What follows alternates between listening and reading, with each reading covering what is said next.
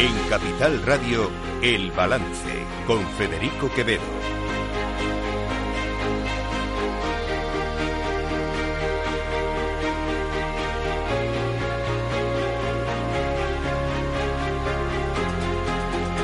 Señoras y señores, buenas noches, bienvenidos este martes 3 de octubre de 2023, son las 8, una hora menos en las Islas Canarias, escuchan la sintonía de Capital Radio.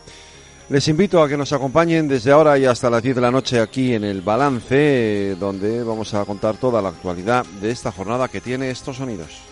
Que ha aceptado el encargo del jefe del Estado, de Su Majestad el Rey, como candidato a ser investido presidente del Gobierno ante las Cortes Generales, ante el Congreso de los Diputados. Y quiero decirles que lo hago con, con ilusión, con la ilusión de saber todo lo que España puede avanzar en estos próximos cuatro años con un gobierno progresista. Y también lo hago siendo muy consciente de la enorme responsabilidad que la tarea de presidente del gobierno implica. Por tanto, me siento honrado y responsable ante el conjunto de la sociedad española.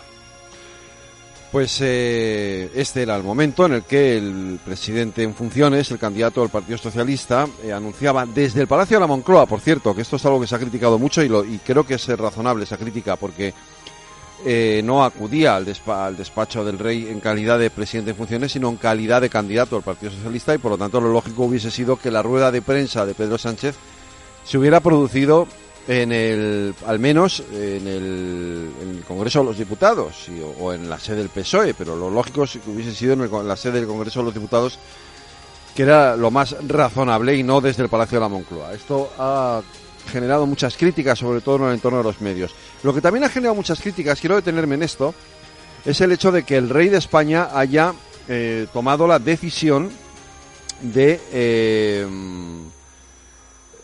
de designar a Pedro Sánchez como candidato eh, a la presidencia del gobierno. Déjenme, hay habido muchas críticas por parte de, la extrema derecha, tanto periodística, mediática, como política, y en fin, por supuesto, muchos de, estos eh, delincuentes intelectuales que pueblan las redes sociales, ¿no? Eh, no tenía otro remedio el rey. Yo ayer planteé este debate, esta cuestión, sobre todo por la contraposición, lo que tiene de, contraposición el hecho de que Feijó acudiera a esa investidura con 172 escaños reales contabilizados y, Sánchez eh, haya sido designado con una media de 120 o 130 escaños, no llega, no, no pasa de ahí, ¿no?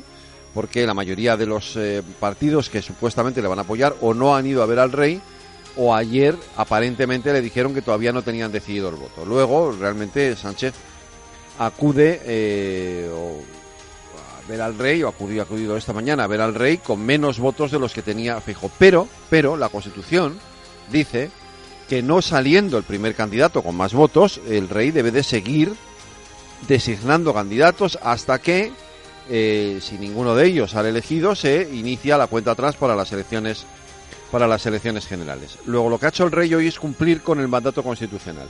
Lo que no puede ser, lo que no puede ser, que esto le ocurre mucho a la extrema derecha, es que el rey nos guste cuando dice esto. Determinadas autoridades de Cataluña, de una manera reiterada, consciente y deliberada, han venido incumpliendo la Constitución y su Estatuto de Autonomía. Hoy hace seis años, se cumple seis años, el sexto aniversario de ese discurso del rey eh, cuando tras el referéndum del, del, del, 1 de, del 1 de octubre y la declaración unilateral de, de independencia de Cataluña y, claro, se aplauda al rey por eso y se le critique por cumplir con la Constitución.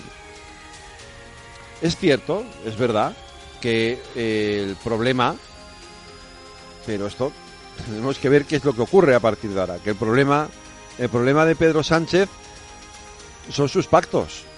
Lo que tiene que llevar ahora Pedro Sánchez al Congreso, ahora bien este tiempo de negociación, lo que tiene que llevar es un acuerdo, pactos con partidos que, eh, bueno, pues hicieron lo que hicieron en su momento. Es decir, eh, quisieron romper la unidad del país, atentaron contra la Constitución, dieron, quisieron dar una especie de golpe de Estado, no era literalmente un golpe de Estado en los términos en los que lo conocemos, como un levantamiento militar, pero sí un intento de subvertir el orden constitucional y desde ese punto de vista si era un golpe de Estado.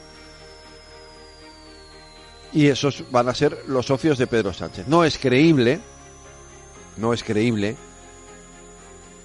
la posición de Yolanda Díaz o la del PNV o la de otros partidos cuando dicen que todavía no está eh, amarrado eh, ese apoyo a la investidura de Sánchez. Yo por lo menos no me lo creo. Me parece a mí que Alberto Núñez Fijo tampoco.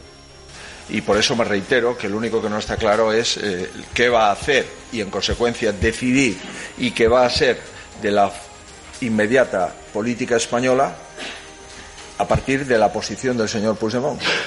Por tanto, estoy convencido que Sumar tiene un pacto y que Esquerra tiene un pacto, que Bildu le regala los votos, que eh, el bloque nacionalista galego le regala los votos. Por tanto, aquí volvemos otra vez a la casilla de salida. La primera que tuvimos aquí después de la conferencia o de la intervención del señor Puigdemont en Bruselas. Volvemos a estar exactamente donde estábamos. ¿Por qué? Porque no he aceptado los requisitos del señor Puigdemont. Bueno, eh, efectivamente volvemos a la casilla de salida. Y efectivamente, la gobernabilidad del país queda en manos de un prófugo de la justicia que vive en Waterloo, que odia a España y que lo que quiere es romperla y volver a hacer lo que se hizo eh, hace seis años, en aquel 1 de octubre del 2017. Esta es la realidad. Le guste o no le guste escucharlo, a Pedro Sánchez y a la gente del Partido Socialista, pero esta es la realidad. La gobernabilidad del país está en manos de Carles Puigdemont. Como diría Isabel Goiset, en manos del palurdo que vive en Waterloo. No lo digo yo, lo dicen otros. También es verdad que Feijóo se equivoca. No se equivoca, nos engaña a sabiendas cuando afirma esto de que él no, es presidente porque no ha querido. Si hemos renunciado a la presidencia del gobierno a falta de tres síes, comprenderán ustedes que eh, el nivel de soberbia o de ambición lo hemos superado hace mucho tiempo. Y no hay más ambición que servir a los ciudadanos y la soberbia es incompatible con el servicio público. Vamos a seguir trabajando, insisto, a disposición de nuestros principios que no van a cambiar por el hecho de haber tenido tres síes más o menos. Eso no vale la pena derogar los principios en los que uno cree. Bueno, la frase en sí misma es un tanto compleja. Em, pero básicamente, Alberto Villafejón insiste en, decir que él no es presidente porque no ha querido acceder al chantaje de Puigdemont. No es verdad. Hay que explicarlo por activa y por pasiva. Si hubiese cedido al chantaje de Puigdemont, tampoco sería presidente porque entonces no tendría los votos ni de Vox, ni de UPN, etcétera. Los votos que tuvo no los tendría. Tendría otros, pero no tendría esos que eran inevitables y necesarios para poder acceder a la presidencia del gobierno. Luego, a ver si de una vez por todas en el PP se les mete en la cabeza que no puede ser Feijóo presidente del gobierno con el actual resultado electoral y que tiene un problema. Y es que o se entiende con Vox o se entiende con el resto. Pero no se puede entender con Vox y con el resto. Que esto no va, a ir, no va así y no va a ir así. Que no va a funcionar ese esquema. Es incompatible. O se está con Vox o se está con los demás. O se está con los demás o se está con Vox. Lo que no se puede es estar con Vox y con los demás. Esto no va así. Lo diga Feijó o lo diga quien lo diga. Y el PP no puede seguir en la, en la rueda, en el déjà vu, en el bucle de no hemos gobernado porque no hemos querido. No, no han gobernado porque no han podido. Porque para poder gobernar necesitaba sumar más sí es que no es y no ha podido sumar más sí es que no es. ¿Quién puede hacerlo? Pedro Sánchez. ¿A cambio de qué? Vamos a verlo.